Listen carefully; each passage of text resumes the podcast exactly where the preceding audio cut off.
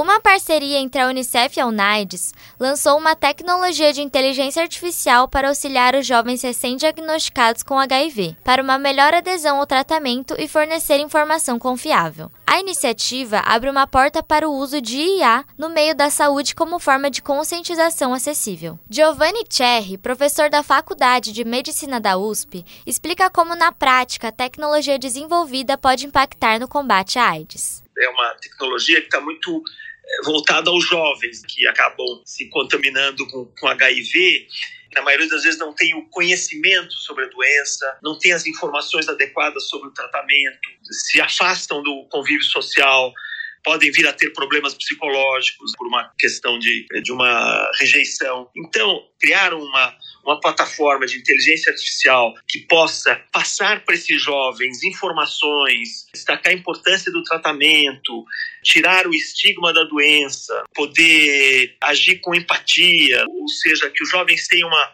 uma área, né, uma plataforma onde eles possam conversar, onde eles possam obter respostas e onde eles possam ser estimulados à, à, busca, do, à busca de um tratamento adequado e possam conhecer mais a doença e também poder interagir de forma livre, mas também sigilosa, eu acho que é uma boa oportunidade de mostrar como a inteligência artificial pode ser benéfica nesse aspecto. Apesar das recentes produções com a IA, o professor relembra que o avanço tecnológico já caminha há muito tempo lado a lado com a saúde da população, em especial na medicina. Cherry comenta sobre essa parceria histórica as tecnologias elas ajudaram o ser humano a, a, viver mais e com uma melhor qualidade de vida, né? Em grande em grande parte o impacto que hoje nós temos na longevidade do ser humano está relacionado com a tecnologia. E essa tecnologia tem os medicamentos, né? Desde a introdução do, do antibiótico, a penicilina, as vacinas e na, na área em décadas mais recentes, principalmente a área de diagnóstico por imagem, a tomografia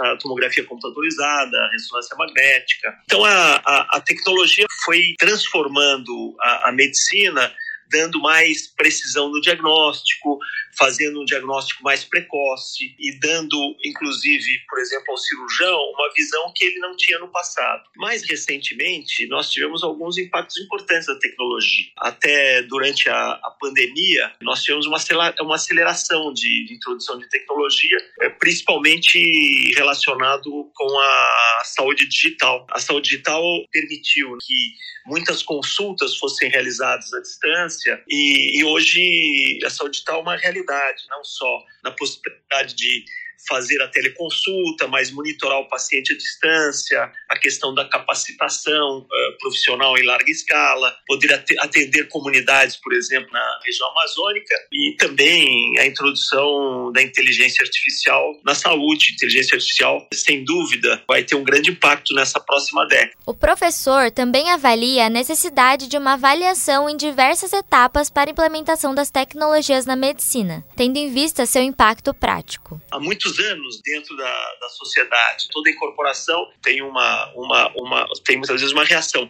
que é um pouco o debate hoje que existe inteligência artificial, que a inteligência artificial pode ser muito maléfica para a sociedade. Daí, eu acho que cabe a questão do debate ético, ou seja, toda tecnologia, em primeiro lugar, tem que ser testada, tem que ser avaliada e tem que ser comprovado o seu custo-benefício e sua efetividade. Depois, é importante que as tecnologias passem pelas agências reguladoras que comprovem sua eficácia, comprovem que, que são benéficas para a saúde do cidadão. É por isso que as agências reguladoras em saúde têm grande importância. Então, esse caminho né, da criação de uma tecnologia, de nova tecnologia, o debate, aceitação e a incorporação é um processo progressivo. Na visão de Cherry, é preciso pensar nas máquinas e tecnologias como auxiliares dos profissionais de saúde, não de forma substitutiva, mas colaborativa com o intuito de oferecer um serviço mais eficiente para a população. Eu conversei com Giovanni Cherry, professor da Faculdade de Medicina da Universidade de São Paulo, sobre o uso de tecnologias na medicina. Raquel Tieme, da Rádio USP São Paulo.